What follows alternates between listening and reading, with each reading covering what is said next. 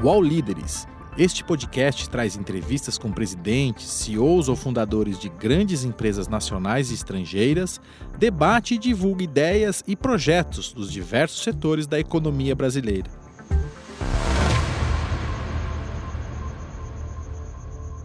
Vamos começar. Quais são os principais desafios para a indústria farmacêutica no Brasil? Olha, Beth, os principais desafios hoje em dia para uma farmacêutica no Brasil é como realmente atrelar, trazer inovação para um sistema eh, de forma sustentável, o mais rápido possível, para o maior número de pacientes possíveis. Uhum. Mas uh, tem algum desafio em relação a impostos? Uh, como é que você colocaria hoje os gargalos que, que impedem a indústria farmacêutica de crescer? Acho que a maior oportunidade que a gente tem dentro do âmbito da saúde é como a gente faz maiores parcerias, de alguma forma bem transparente, ajudando o sistema, seja ele público ou privado, a ter mais predicibilidade em cima do gasto para que ele possa cumprir com o compromisso com o brasileiro de poder seguir o tratamento ao longo da jornada. Uhum. Uh, o que, uma empresa que sempre viveu da fabricação e venda de remédios tem de fazer para enfrentar esses novos tempos da revolução 4.0 da saúde? A Rocha especificamente está em um caminho de realmente quebrar um pouco, é, talvez, essa imagem que a indústria tinha de que ela só providencia um remédio. Acho que hoje em dia, é, nessa nova era, você tem que providenciar uma solução integral. O que, que eu estou pensando com isso é você tem uma responsabilidade desde o início até o fim da jornada do paciente e não só de providenciar no meio o remédio. Então isso significa você criar soluções que permitam ao, obviamente, ao paciente no final ter acesso mas a todos os intermediários que estão por dentro entender qual é o momento certo para esse paciente receber o remédio e como, de alguma forma sustentável, você consegue colocar programas né, para, para o pagador saber exatamente qual que vai ser o impacto no orçamento dele. Você consegue me exemplificar, quer dizer, com alguns, como é que um remédio, um, um medicamento que a gente possa dar um exemplo? Eu posso te dar um exemplo em cima do, do âmbito da oncologia, que é onde a gente vem falando muito em como realmente a indústria pode ajudar a que está chegando muita inovação. Né? Algum tempo atrás, só para você ter uma ideia, é, quando a gente falava de atualização na oncologia, no âmbito do câncer, surgiam a cada, eram, acho, acho que a cada três meses publicações novas. Hoje em dia, cada dia tem alguma publicação nova em cima de uma novidade que foi ou resultado de uma pesquisa, ou simplesmente é, um desfecho novo de um remédio que agora tem uma nova atividade dentro de um subgrupo de pacientes. Por quê? Porque a gente está cada vez mais perto de é, procurar soluções mais personalizadas para os pacientes. Então, com isso, você precisa ter, dentro da solução que você vai oferecer, como você vai idealmente ajudar o paciente a ser diagnosticado o antes possível, para que ele tenha mais chances de ter uma resposta, que essa resposta ela seja, ao longo da jornada, controlada para garantir de que ele não só esteja tomando o remédio é, permanentemente, mas que ele esteja ainda respondendo a esse remédio. E a terceira é, se ele não responde mais a esse remédio, como você já encaminha esse paciente para uma próxima fase do tratamento. Então, isso, é, hoje em dia, para a Roche, é, é, é, realmente a solução que a gente quer levar é, aqui no Brasil e no mundo como um todo. Uhum. Uh, me veio uma pergunta agora que é: uh, algum, a gente a está chegando perto de criar ou de ter alguma vacina para alguns tipos de câncer para que a gente possa prever, possa prevenir é, essa modificação das células antes? Existe isso já? Existe já pesquisa que está sendo direcionada a isso. Ainda não tem é, comercialmente essa, essa vacina do futuro, mas é o sonho de todos nós e, sobretudo, dos pesquisadores que estão lá procurando como a gente pode antecipar isso, mas está muito atrelado ao que eu falei antes. Então, essa parte de, do, do diagnóstico oportuno ela é importante porque aí você já vai detectar exatamente para esse paciente o que, que ele precisaria tomar.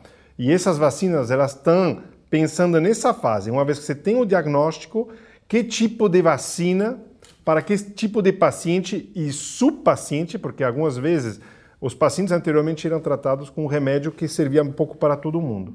Hoje em dia, nós estamos cada vez mais em, em fases específicas da doença que vão ajudar esse paciente a poder responder de uma forma mais rápida, mas também mais sustentável ao longo do tratamento, sem ter que pular de tratamentos a cada dois, três meses. E como é que a gente personaliza num país que tem um sistema único de saúde como o Brasil? Olha, talvez o caminho do início parece mais difícil, mas se você pensar a verdade, a grande vantagem que a gente tem aqui é se uma vez que você consegue colocar é, um diálogo junto com um parceiro único e fazer um piloto de como funcionaria isso, você expande isso imediatamente para 210 milhões de pacientes. Ou que em outros países não acontece. Você tem que ir ou por províncias ou por regiões, fazer negociações e depois conseguir ampliar realmente o acesso.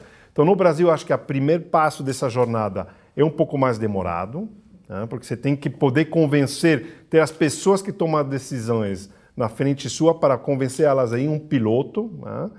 e testar um modelo novo. Mas uma vez que esse funcione, você vai poder, o dia seguinte, ampliar para uma população completa. Qual é a sua sugestão de modelo? Nós estamos falando muito em modelos de risco compartilhado hoje em dia. Acho que são duas coisas que a gente fala. O risco compartilhado para ajudar realmente a, o governo ter uma garantia do que eles vão pagar, vai ter uma resposta, por um lado, e ajudar eles a ter mais previsibilidade em quanto que isso vai custar.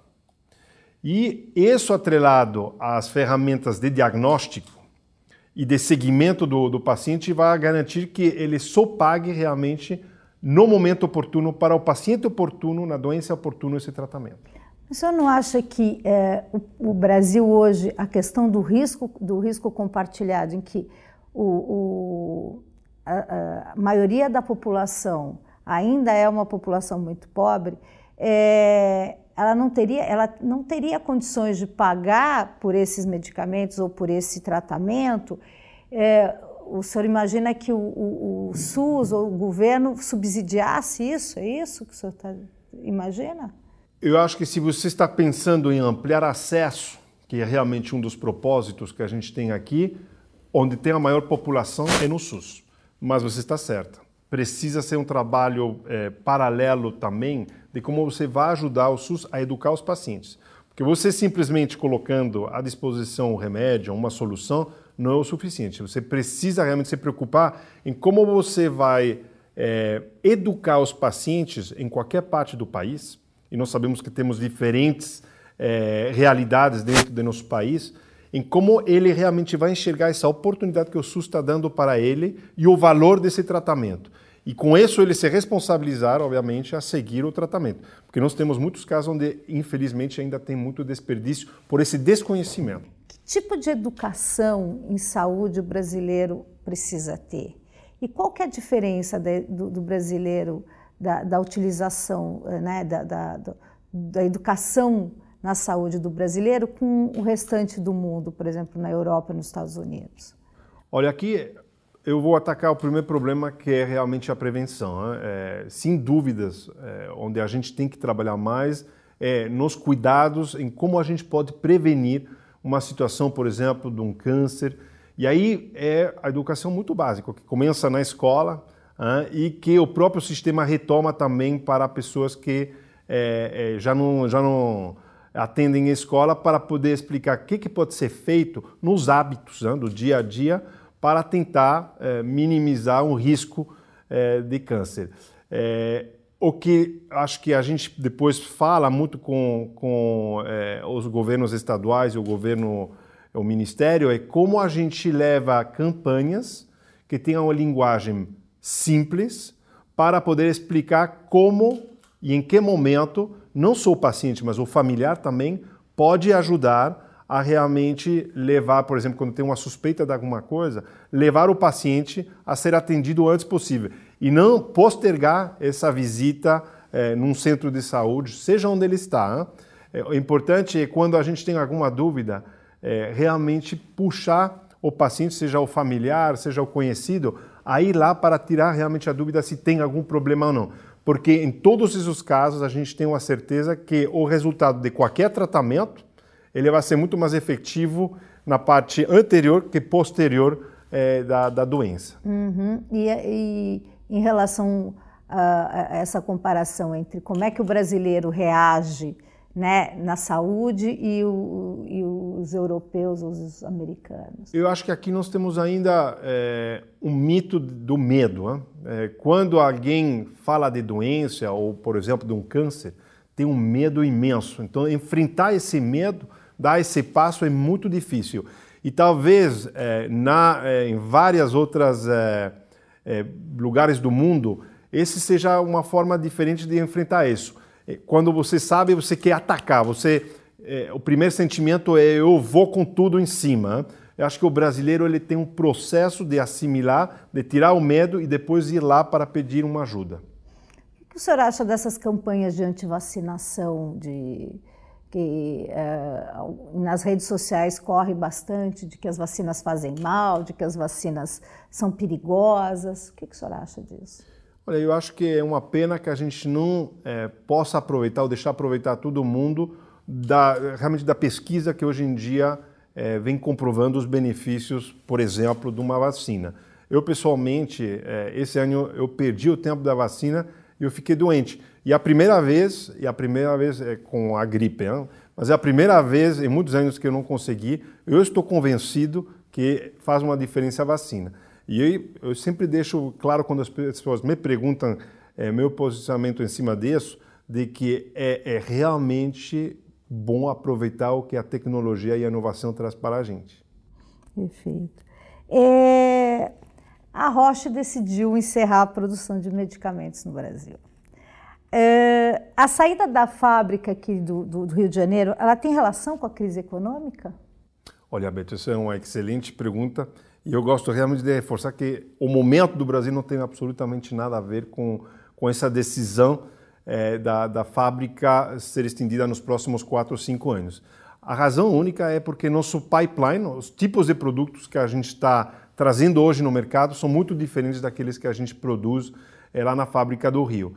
E a verdade, a produção das novas, eh, das novas, é, dos novos remédios da Roche são em números muito mais limitados, porque é mais uma, é, uma trelo à medicina personalizada, onde você procura ter uma produção muito mais centralizada. Um pouco contrário que alguns anos atrás, onde a gente tinha remédios para populações maiores e eram volumes onde você precisava de muitas fábricas para poder realmente responder à demanda nos países. Então, nesse momento, a, a Roche está encerrando aqui a fábrica nos próximos 4 ou 5 anos, simplesmente porque a nova tecnologia que está vendo vai ser uma tecnologia que vai ser produzida em uma ou duas fábricas no mundo. Uhum. Mas e os, e os medicamentos uh, que estão sendo fabricados no Rio hoje, o Bactrim, o Lexotan, o Rivotril, que ainda são amplamente consumidos pela população brasileira e os médicos continuam dando, né? É, eles vão ter a, a, a, fabricação descontinuada? Como, como vai ser? Não, então nenhum desses remédios vai ser descontinuado, mas sim alguns desses remédios vão ser produzidos por outras indústrias, porque a Roche mesmo ela enfoca é, todos os esforços em inovação. Então muitos desses remédios vão continuar, mas talvez não vão ser mais produzidos pela Roche. Isso num lapso de 4 a 5 anos a partir de agora. Uhum. Mas com garantia de disponibilidade, simplesmente talvez alguns deles não mais fabricados no Brasil, outros fabricados no Brasil, mas por uma indústria que não seja da Roche. Perfeito. Quão estratégico é o mercado brasileiro para a Roche globalmente? Ah, isso, é um, isso é um orgulho de poder responder essa, essa tua pergunta, Beth, porque hoje em dia nós somos o sexto maior mercado do mundo. De fato, hoje nós respondemos diretamente para nossa casa matriz, um pouco diferente é, do, do, passado, onde a gente era parte da América Latina. E se você olha, a Rocha hoje em dia aqui no Brasil representa mais quase 50% é, da, da, importância do número de pacientes que a gente trata na América Latina. Com isso, é, foi colocada a necessidade de a gente ter um reporte direto para a casa matriz, o que tem nos é, facilitado muito, não só o diálogo, mas também quando a gente precisa qualquer coisa, um investimento, etc, etc, a gente está em linha direta com, com, com a Basileia, onde está a nossa sede, e isso tem ajudado muito, é, não só para trazer é, investimento, mas também para importar e exportar talentos é, e até para estar mais perto da movimentação que está acontecendo lá fora. Uhum. Mas não é um contrassenso sair do Brasil, já que, primeiro, é o sexto maior mercado da rocha no mundo, né? E, e, também houve um aumento na expectativa de vida do brasileiro, ou seja, o brasileiro está vivendo mais, né? Então vai precisar mais, mais tempo de medicamentos bons. Não é um contrassenso vocês saírem do Brasil? A gente não está saindo do Brasil. É, a, a, verdade, a gente vai continuar no Brasil, só que sim a produção de remédios aqui no Brasil. A gente vai continuar investindo no país, a gente está fazendo parcerias de desenvolvimentos é, produtivos com o governo. São diferentes formas de investimento que a gente vai fazer, reforçando o nosso posicionamento. Pesquisa clínica. A única coisa que vai mudar daqui a cinco anos é não ter uma fábrica de remédios aqui. É, mas o resto, a gente está aqui firme e forte com bastantes planos de expansão em diferentes áreas terapêuticas no futuro. E aí não, não existe a possibilidade de aumento de medicamentos, mesmo que esses medicamentos sejam importados? Sim, não, não. A verdade, a gente vai trazer cada vez mais essas inovações. É, não importa, a verdade, no final, é, e isso é importante reforçar, todos esses remédios que estão sendo produzidos, cada vez menos importa onde eles estão produzidos. Sempre quando elas tenham, elas têm a qualidade que precisa, é, a gente vai cuidar aqui do manuseio desses remédios, porque a gente está em uma zona climática, por exemplo, diferente que outros países. Então, nós vamos continuar tendo o nosso centro de distribuição aqui, em Goiás, que ele vai tomar todo esse cuidado e a gente vai trazer todas as inovações que existem lá fora aqui no Brasil. Não tem absolutamente nenhuma diminuição de atenção é, aqui ao mercado brasileiro. Ao contrário, eu vejo cada vez mais oportunidades para colocar o Brasil mais na frente em pesquisas, em parcerias com governos, em tentar novos modelos de acesso. Então, acho que isso a gente vai ver como uma evolução positiva. Uhum. Uh, alguns pesquisadores e, e, algumas pessoas também desse mercado, né, dessa, dessa área das, dos fármacos, diz que o Brasil está perdendo competitividade na área da biotecnologia. O senhor acredita nisso e, é, e onde é possível melhorar? Olha, eu acho que se hoje olha os números que a gente tem hoje, né, nós como indústria, como Roche, nós investimos 20% do total de nosso faturamento em pesquisa e desenvolvimento. O que, que tem mudado na pesquisa?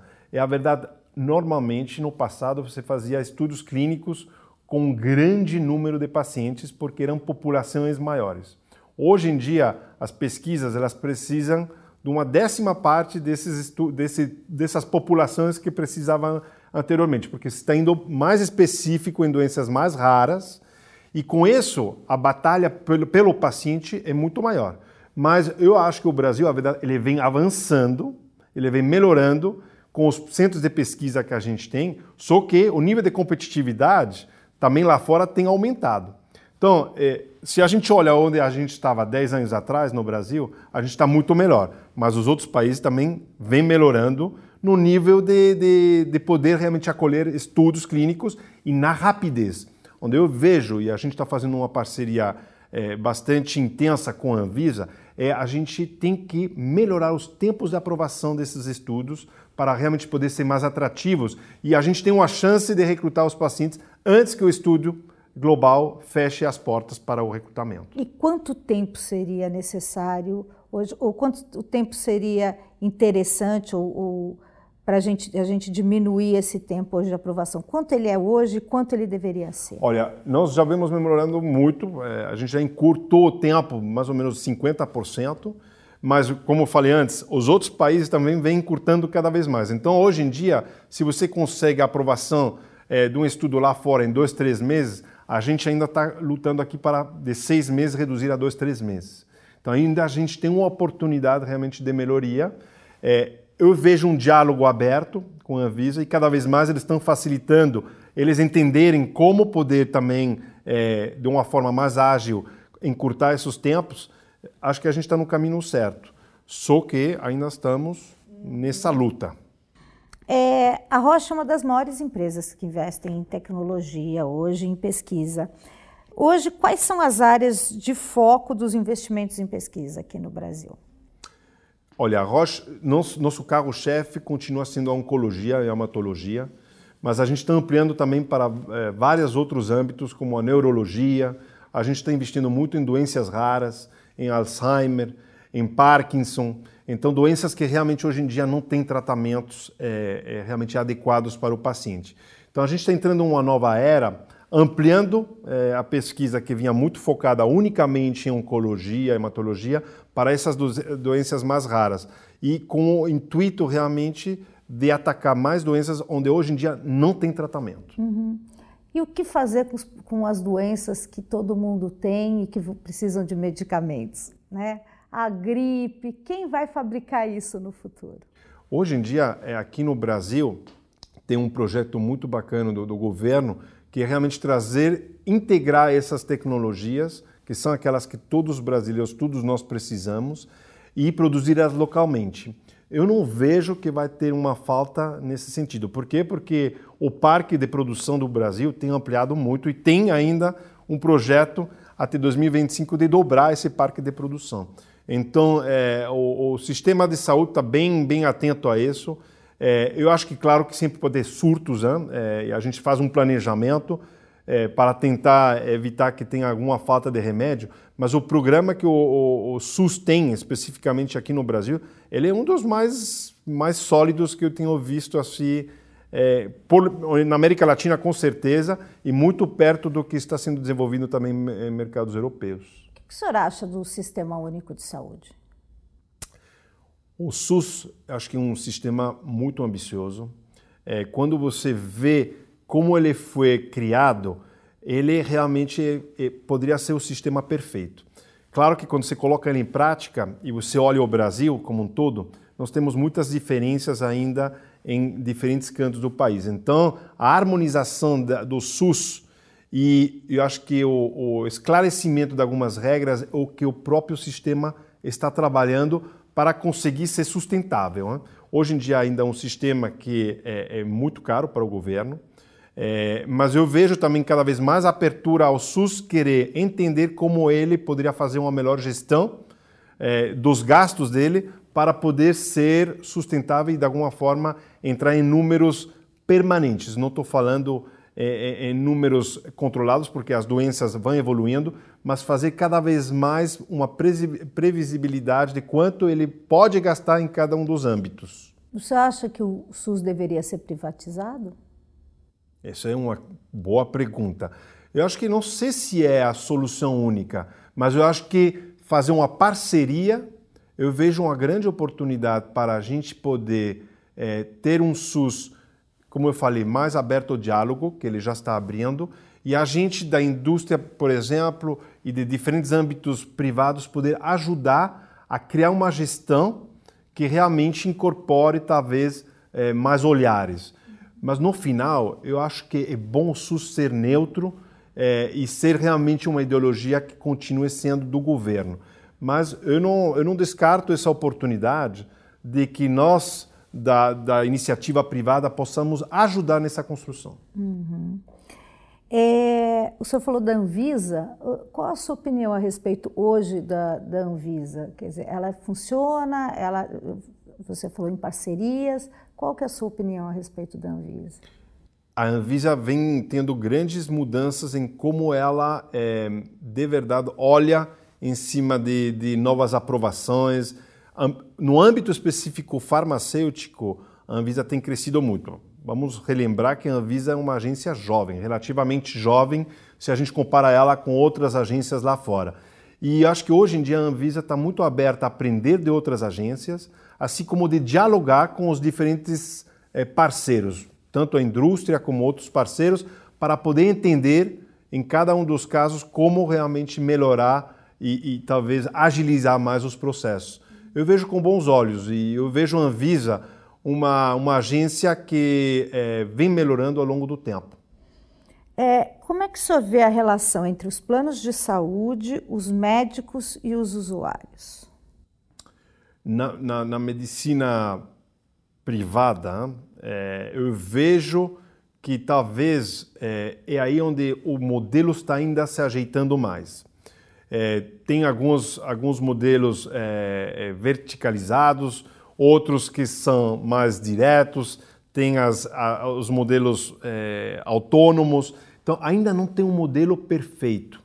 É, mas eu também vejo que, como são modelos menores, a gente tem muito mais oportunidade de testar é, parcerias um pouco diferenciadas. Eu, pessoalmente, e, e, e, minha equipe, está realmente em diálogo permanente para testar qual que vai ser o modelo que vai poder garantir uma sustentabilidade no sistema privado no Brasil. Não chegamos ainda aí. É, é, sempre muito difícil fazer o primeiro passo, dar o primeiro passo, porque ninguém quer abrir mão muito do que ele já tem. E hoje em dia tem uma pressão grande em cima do sistema, é, com, com os gastos grandes que estão chegando e com essas novas tecnologias que estão chegando incrementam o custo. Então, acho que o que falei antes sobre como a gente vai abrir esse diálogo para que, de alguma forma, a gente tenha mais modelos é, de, de, de, de co-payment, né? de, de, parcerias de, é, atreladas a, a, a desfechos é, garantidos, a, a, pagamentos compartilhados, etc, etc. Isso que vai começar a mudar, acho que, o sistema e talvez garantir ele ser mais sustentável nos próximos anos. Uhum. É, a Rocha utiliza pacientes brasileiros nas pesquisas internacionais e, e se, se, usar, quais são essas pesquisas? Como é que funciona? Nós temos vários estudos é, multicêntricos, ou seja, que estão é, tem multicentros, né? centros tanto no estrangeiro como aqui no, no Brasil. É, assim, em números, nós temos, é, só para você saber, nós temos aproximadamente mais de mil pacientes em estudos clínicos. É, no Brasil? No Brasil. É, alguns desses são estudos ou locais e alguns são estudos internacionais. Mas nós estamos muito ativos em estudos internacionais e nós vemos aumentando o número de pacientes que estão envolvidos em pesquisas internacionais. Isso, obviamente, facilita também não só o acesso é, mais temprano para, para o paciente, mas também para o médico poder se familiarizar com essas terapias antes. E uma vez que as terapias sejam disponibilizadas para o público em geral, normalmente a gente vê que o acesso é muito mais imediato depois também. No mundo todo, discute-se a utilização de animais em pesquisas para o desenvolvimento de novos medicamentos. Como a Roche se posiciona sobre o assunto? Olha, tem uma exigência é, mundial das agências regulatórias que nos obriga a seguir um certo caminho em isso. Agora, quando tiver opções alternativas, a gente sempre vai procurar esses caminhos. Mas é importante deixar claro que é uma exigência regulatória das agências, das próprias agências. Então a Roche hoje não utiliza animais em suas pesquisas, é Correto. isso? Uhum. E o que, que o, senhor acha, o senhor pensa sobre a lei de patentes? Olha, a lei de patentes é muito importante. E ela é importante na indústria farmacêutica como, como em qualquer outra indústria. Porque se a gente não tivesse patentes, a inovação iria desaparecer que não teria nenhuma garantia de que esse investimento que você está fazendo ao longo de muitos anos, você vai poder é, ter uma, uma retribuição, mas também que permanentemente você vai poder reinvestir isso para continuar procurando é, inovação. Então, a patente é necessária. Uhum. E quanto tempo seria razoável para uma quebra de patente? Olha, nós estamos pensando que para é, conseguir colocar, por exemplo, um remédio no mercado, você demora em, em média 10 anos.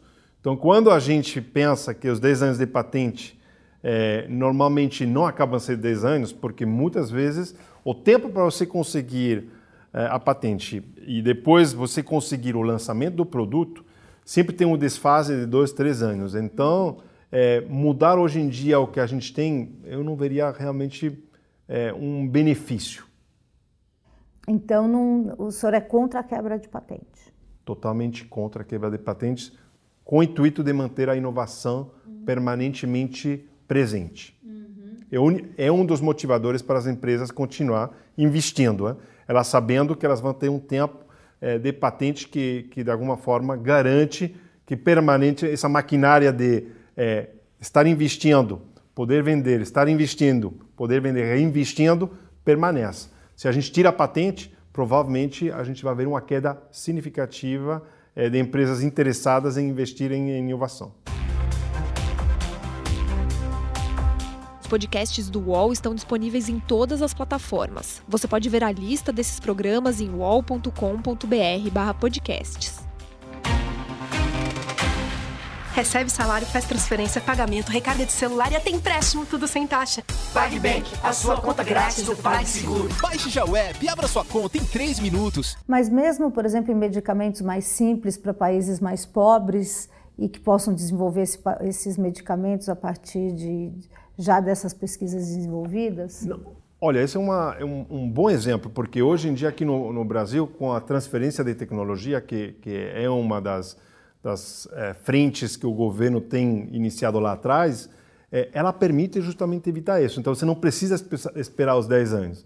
Você pode, depois de algum tempo, dois, três, quatro anos, propor para o laboratório trazer essa tecnologia ao país.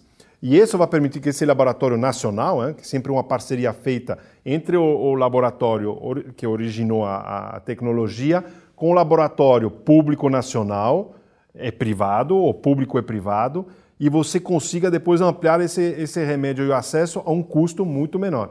Então eu iria mais por esse, esse âmbito que de pensar em quebrar a patente. Uhum.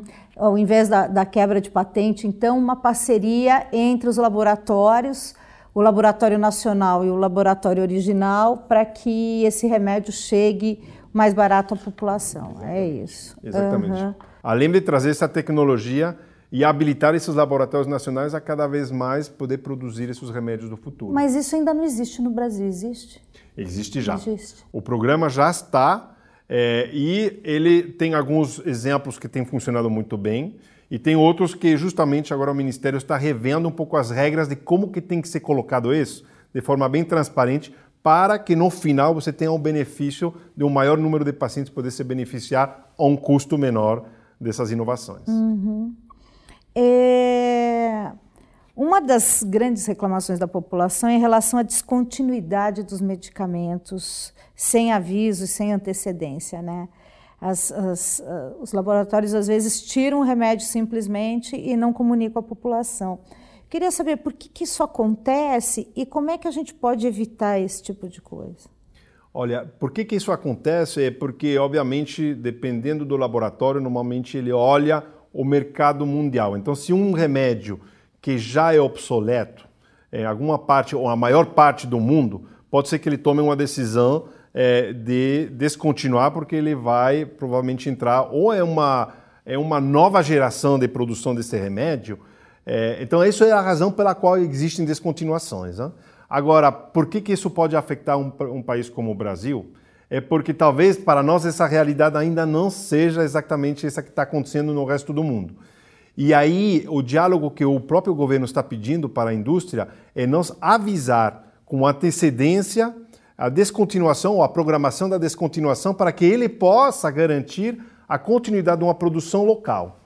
Esse diálogo já está existindo, ainda a gente está sofrendo de lá atrás de algumas descontinuações que não tinham é, esse diálogo aberto, mas cada vez menos a gente vai ver isso, porque é um dos compromissos que a indústria é, está sendo é, chamada a ter com, com o governo para evitar que um remédio que ainda que tem é, uma utilização maior, ele seja de repente descontinuado. Uhum.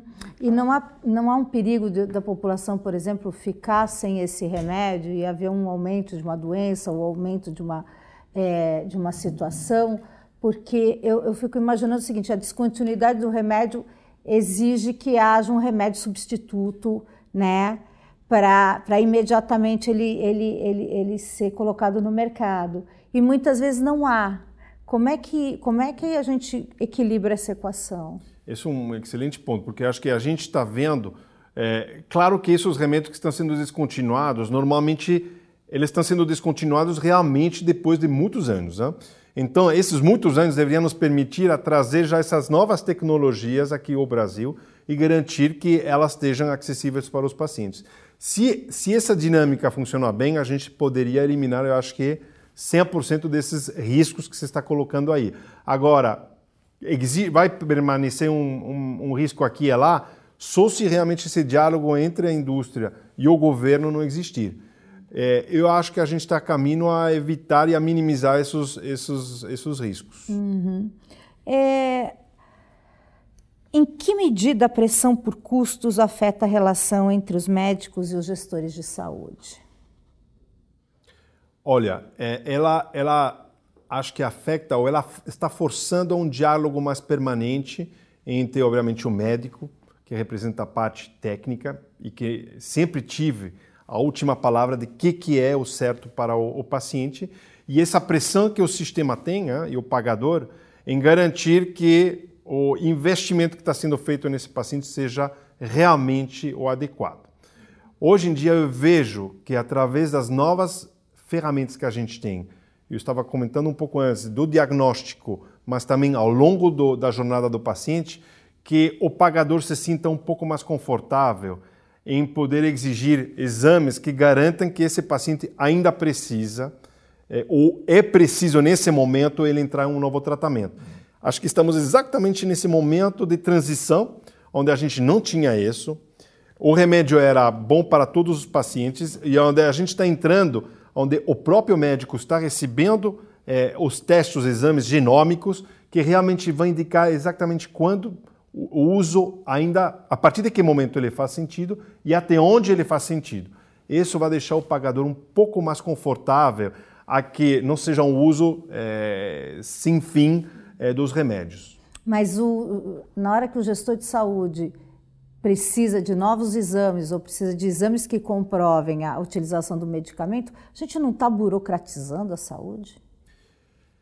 Olha, pode, pode parecer que a gente está burocratizando, mas quando a gente vê o que sai nesses exames, é realmente impressionante. E que hoje em dia a gente está recebendo tantas ferramentas que ajudam exatamente a saber o subtipo de paciente que pode ser beneficiado de um tratamento, o que anteriormente a gente não tinha.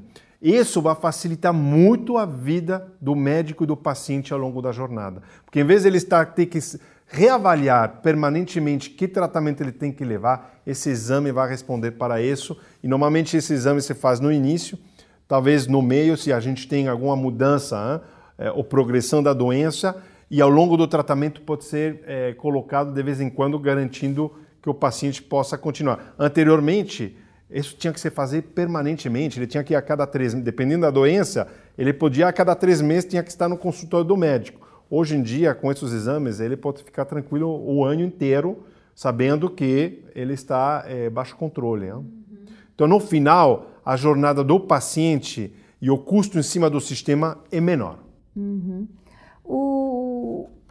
Como é que a gente evita, ou como é que a gente diminui hoje uh, o problema de saúde, as filas do SUS? Como é que a gente faz essa a gente melhora essa gestão da saúde pública? São muitos âmbitos que têm que ser olhados, né? mas é, tomando o exemplo que você está me perguntando das filas do SUS, nós temos experimentado, por exemplo, é, participamos de um projeto que foi muito bacana aqui no interior de São Paulo, onde a gente ajudou uma unidade de, de, de atenção básica a organizar de uma, de uma melhor forma as, os atendimentos. Então, de ter filas é, das 8 da manhã às 5 da tarde, a realmente ter um sistema que permite às pessoas fazer, fazer pré-agendar a consulta é, e poder até ver no aplicativo quando que são os melhores horários para chegar na consulta, para aqueles que não tinham pré-agendado. Isso, por exemplo, é um, é um ganho incrível. Então, em vez de você ter uma família inteira fazendo a fila durante um dia e tem um risco que no final do dia não ser atendida, hoje em dia ela chega com a, a, um agendamento, um pré-agendamento que vai garantir que na próxima hora ela vai ser atendido. Para o paciente, para o médico também eh, permite ele saber exatamente como ele vai se organizar, quanto tempo ele pode dedicar a cada consulta. Então tem um ganho-ganho aí incrível. Então são pequenas coisas como essas que a parceria, e aí é novamente uma parceria entre o sistema público e a iniciativa privada para ajudar realmente a encontrar soluções com tecnologia que vão, ao longo do tempo, garantir um melhor atendimento no SUS. Uhum. É... Algumas pessoas dizem é, que a eficiência dos medicamentos no exterior é melhor do que a eficiência dos medicamentos no Brasil. Vou dar um exemplo. Algumas pessoas, né, uh, pessoas que viajam para os Estados Unidos e trazem uma aspirina dos Estados Unidos, dizem que ela é mais eficiente do que as aspirinas que a gente compra no Brasil. O que, que você acha disso? Eu tenho certeza que não é o caso. A verdade, são exatamente os mesmos remédios. Se eles sejam produzidos lá fora, aqui, as substâncias na, na, na produção é exatamente a mesma. Eu acho que existe um pouco de lá atrás uma impressão que talvez lá fora é, o, o, efeito de um remédio pode ser maior. Mas é uma garantia que não é o caso. Que não existe, né? Não existe. Uhum. Qual que é a sua opinião a respeito do lobby da indústria farmacêutica no Congresso Nacional? É positivo? É preciso? Uh, qual que é a sua opinião? Eu acho que a indústria, como qualquer a indústria farmacêutica, como qualquer outra indústria, ela é, tenta levar as informações necessárias é, para os diferentes públicos. E para mim, esse é um público-alvo também que a gente precisa garantir que eles saibam, por exemplo, ou das deficiências ou das oportunidades que a gente tem e eles finalmente representam a população do Brasil. Então, eu acho importantíssimo esse diálogo e acho que isso vai nos ajudar a talvez encurtar caminhos e tempos para que questões importantes da saúde do Brasil sejam levados e que elas representem realmente as necessidades dos brasileiros. Uhum. O que o senhor acha da reforma da Previdência? Eu acho que é fundamental é, o Brasil conseguir, nós conseguirmos é, passar a, a, a, a votação. E, e, por que estou falando isso? Porque é uma questão de sustentabilidade. A gente sabe e entende muito bem que da forma que ela é hoje, ela existe hoje, ela não vai conseguir realmente acompanhar ao longo dos anos. Então, é um teste grande hein, que a gente está passando agora é, para ver se, através dessa, dessa votação, a gente conseguiria também colocar outros temas que são igual de importantes para o futuro do Brasil. E quais são esses temas? Temas de saúde, por exemplo. Se você pensar em como a gente é, precisa garantir é, o acesso a, a, e isso é a, qualquer tipo de remédio, né? desde a prevenção, né? você falou de vacinas, até os tratamentos e como que a gente faz isso de uma forma transparente e sustentável para o sistema. Então esse é um dos temas. os temas é, fiscais, em como a gente faz que o país seja mais competitivo, quando a gente quer atrair mais investimentos aqui e como a gente vai entrar, por exemplo, em fases onde a gente dá incentivos fiscais para indústrias é, novas chegarem ao país e elas sentirem que é, se instalar aqui no Brasil vai dar uma oportunidade não só de entrada no mercado, mas também de exportação para outros mercados. Então, é uma série de, de, de oportunidades que a gente tem aí o futuro para ser colocadas à, à votação. Que aspectos o senhor defenderia numa reforma tributária? É, em realmente é, espelhar um pouco mais o que tem acontecido lá fora porque acho que vários países passaram por exatamente o momento que a gente tem aqui. E elas encontraram soluções que foram boas para todo mundo. Então, acho que essa abertura de olhar o que está faltando dentro do nosso sistema, que faz esse sistema um sistema ainda muito burocrático, muito pesado, sim, realmente muitos incentivos, e onde que a gente poderia pegar boas ideias para trazer aqui, ela, que elas beneficiem, obviamente, é, de alguma forma, os novos investidores que vão chegar, mas também que eles garantem, de alguma forma, uma entrada é, é, permanente para, para o sistema como um todo. Uhum. É, diminuir o uh, impostos sobre os medicamentos é uma, é uma das ações? Eu acho que é uma das frentes que pode ser discutida, não é a única, mas é uma das frentes que, se a gente olha para fora, ela não faz sentido. Lá fora, ao contrário, um dessas frentes tem, tem tirado esses impostos porque, é, inclusive, por exemplo, desde a pesquisa até o remédio comercial. É, por quê? Porque isso vai facilitar o acesso é, ao, ao, ao, paciente é, da inovação como um todo. Então, a gente tem que pensar muito em, em, em, obviamente, não deixar cair por um lado a recaudação, que a gente entende é importante, mas onde ela é feita e quais são os efeitos colaterais é muito importante também. Qual é a carga tributária hoje da, da, em cima dos medicamentos? Quer dizer, ela varia de quanto a quanto? Eu não tenho exatamente os números, mas é, ela tem uma carga tributária que é muito alta se a gente compara com qualquer país lá fora. Uhum. E como é que a gente contorna 13 milhões de desempregados? Como é que a gente emprega toda essa gente? Olha, são, eu teria várias frentes na minha resposta. Uma delas é realmente atraindo mais investimento ao país. E atrelado à tua pergunta anterior, em como a gente faz, através de estímulos, atrai mais esse investimento, porque diretamente isso vai gerar é, novos empregos. Depois disso, eu vejo também como a gente faz o país ser um país onde as pessoas vêm se desenvolver mais. Então, o próprio estudante de lá fora, como que a gente atrai ele para vir aqui, trazer ideias novas e essas ideias novas, de alguma forma, gerar aqui um no, uma nova oportunidade de negócio. Se a gente pensa nessas startups que existem lá fora, polos que estão muito identificados, por exemplo, países como na China, nos Estados Unidos, como que a gente poderia fazer o Brasil, que tem tanta, tanta, é, tem tantas, é, como se chama isso, é, natural resources, é, recursos naturais, recursos naturais, a gente não imagina quanta coisa que poderia surgir trazendo talvez pesquisadores de fora aqui e pensar em como a gente construir novos modelos de negócio aproveitando todos esses recursos naturais aqui. E acho que aí falta também um incentivo de como a gente deixa essas pessoas não só atraídas pela oportunidade, mas tranquilas enquanto a segurança. Né? Se elas vão mudar de vida, vir aqui e ajudar a desenvolver, por exemplo, alguma, alguma ideia, elas fiquem tranquilas que aqui não vai acontecer absolutamente nada. E essas são, são diferentes frentes que a gente precisaria trabalhar. E, finalmente, é um estímulo mais também para essa, essa nova juventude que está saindo é, do, do, da escola, dos estudos, e como a gente facilita para eles ser mais empreendedores.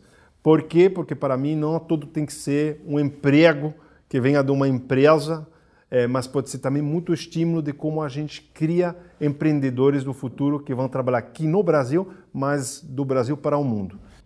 Quais são os empregos do futuro na indústria farmacêutica? Os empregos do futuro na indústria farmacêutica, diria que é um pouco como conciliar é, as diferentes partes que estão envolvidas no círculo da, do, do, do, da saúde como um todo. Então, nós vamos ver muitos papéis novos. É, de, anteriormente, a gente chamava é, o papel do, do vendedor ou do promotor como, como muito importante. Eu vejo hoje em dia novos papéis de pessoas que têm que abrir diálogos para que a gente consiga encontrar pontos intermediários de interesse de todos na saúde e que de alguma forma vão provavelmente precisar de alguém que fale de farmacoeconomia para poder ajudar a que essa solução ela seja sustentável enquanto a custo, uma pessoa que pensa em como essa nova tecnologia vai ser colocada à disposição é, do, do, do, hospital, do, do, médico. Então, são uma série de novas é, funções que vão surgir em base a esse novo modelo que a gente está construindo. Uhum. E como é que é, como é, o que, que o senhor acha do, do, do, Ministério da Saúde hoje, a atuação do Ministério da Saúde? Qual é a sua opinião a respeito? Hoje, é, e nós temos tido várias experiências com, com os diferentes ministérios, hoje nós estamos encaminados a um maior diálogo com o Ministério procurando é, soluções a, la, a longo prazo para poder incorporar, por exemplo, novas tecnologias no sistema. E pensando em modelos bem disruptivos que anteriormente não eram é, aceitos dentro do, do, do, sistema público. E isso, para mim, demonstra que o próprio Ministério está querendo se reinventar, está querendo e está aberto a ver modelos que têm funcionado lá fora e acho que isso simplesmente vai nos levar a soluções é, que vão beneficiar o maior número de pacientes no futuro. E como é que a situação política interfere nos negócios? Honestamente, a solução política interfere pouco nos negócios, porque é, de alguma forma ou outra, por exemplo, na saúde, é, as necessidades permanecem as mesmas. Então, ao menos que tenha uma interferência direta política na saúde, que eu não estou vendo nesse momento, é, eu não vejo como isso vai influenciar negativamente o acesso. Ao contrário, eu acho que cada vez que tem uma, uma nova onda política, é uma oportunidade para abrir o diálogo em cima de temas que talvez já não conseguiríamos no, na, na, gestão passada é, colocar para debate. Uhum. E, e, o, o Brasil está menos corrupto? Eu sou o primeiro a falar que eu admiro muito essa jornada que o Brasil tem, tem, tem aberto em procurar realmente diminuir a, corrupção. E, e, é um exemplo para o resto da América Latina, é, porque é um passo firme, é, não só para extinguir hoje em dia a corrupção, minimizar ela, mas também um exemplo para a nova, a nova geração, de que isso não vai ser tolerado no futuro. E acho que é de verdade um exemplo, se eu comparo isso com vários outros países na América Latina, o Brasil tem sido muito mais firme nessa jornada e eu tenho certeza que as, eh, nós vamos ver isso eh, pouco a pouco, mas as novas gerações já vão vir com outra, com outro olhar em cima de o que, que é o correto e o que, que não é permitido. Uhum. É... O que o faria tomar um Rivotril ou um Lexotan? Um diagnóstico, um diagnóstico oportuno, né? é uma garantia de que é, o médico que está me atendendo está bem preparado e ele está entendendo minha, minha condição e de que o produto seja de alta qualidade. Uhum. Perfeito. E quais são as dicas que o senhor daria para construir uma carreira de sucesso? É, primeiro é realmente escutar seu instinto e, e seguir o, e fazer e estudar primeiro. Começa com os estudos, o que se gosta, porque eu sinto quando a gente fala com vários jovens e que eles não sabem muito bem ainda por que caminho ir, é, é, é válido testar vários caminhos antes de realmente acertar.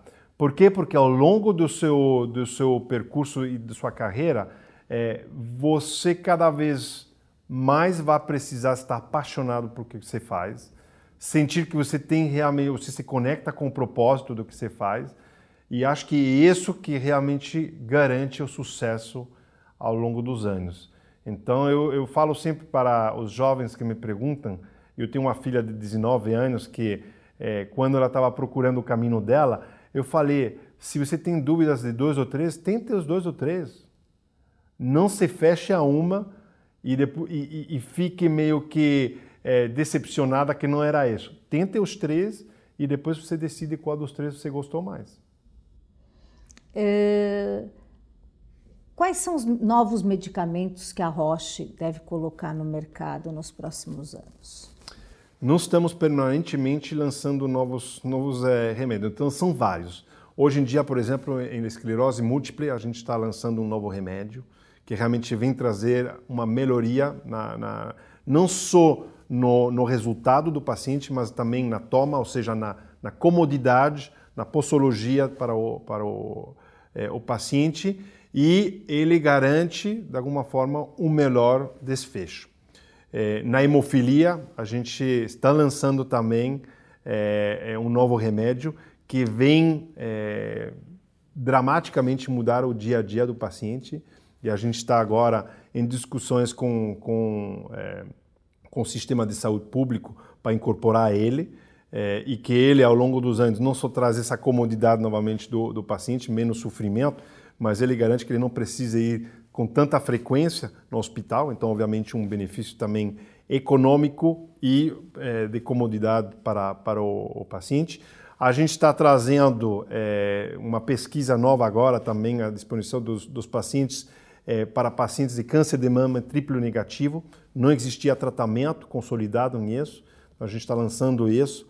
É, em, no câncer de mama, a gente sempre teve muita atuação, a gente também está agora com um remédio que permite que as mulheres em fases é, mais cedo consigam é, se tratar, o que garante um melhor desfecho e, e evita uma recorrência né, do câncer de mama ao longo dos anos. Então, essas mulheres que cada vez é, de forma mais jovem são, são diagnosticadas, o mais importante é garantir que elas entrem no tratamento certo para que elas possam garantir que elas não tenham uma recaída lá na frente.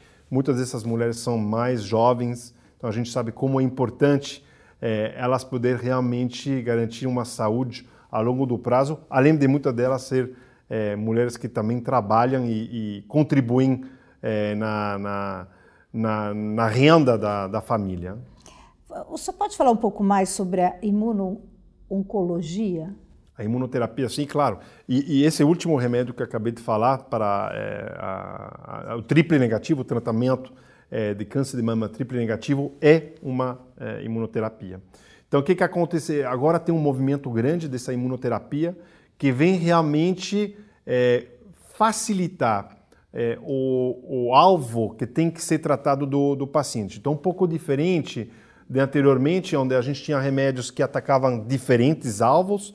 Então, para bem ou para mal, é, o paciente podia melhorar da doença, mas podia ter também mais efeitos colaterais. Com a imunoterapia, a gente evita os efeitos colaterais, minimiza cada vez mais. Então, a grande sacada da imunoterapia e toda a pesquisa que está sendo feita em isso é garantir realmente não só um melhor resultado, mas uma melhor qualidade de vida para o paciente. O homem vai ser eterno?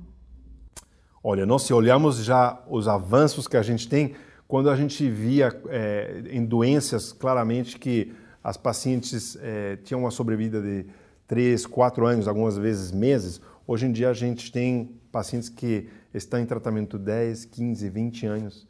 Então essa sua pergunta, ela está cada vez mais tornada a realmente conseguir é, garantir uma vida maior, mas com muita qualidade de vida, que isso acho que é o mais importante. Perfeito. Muito obrigada.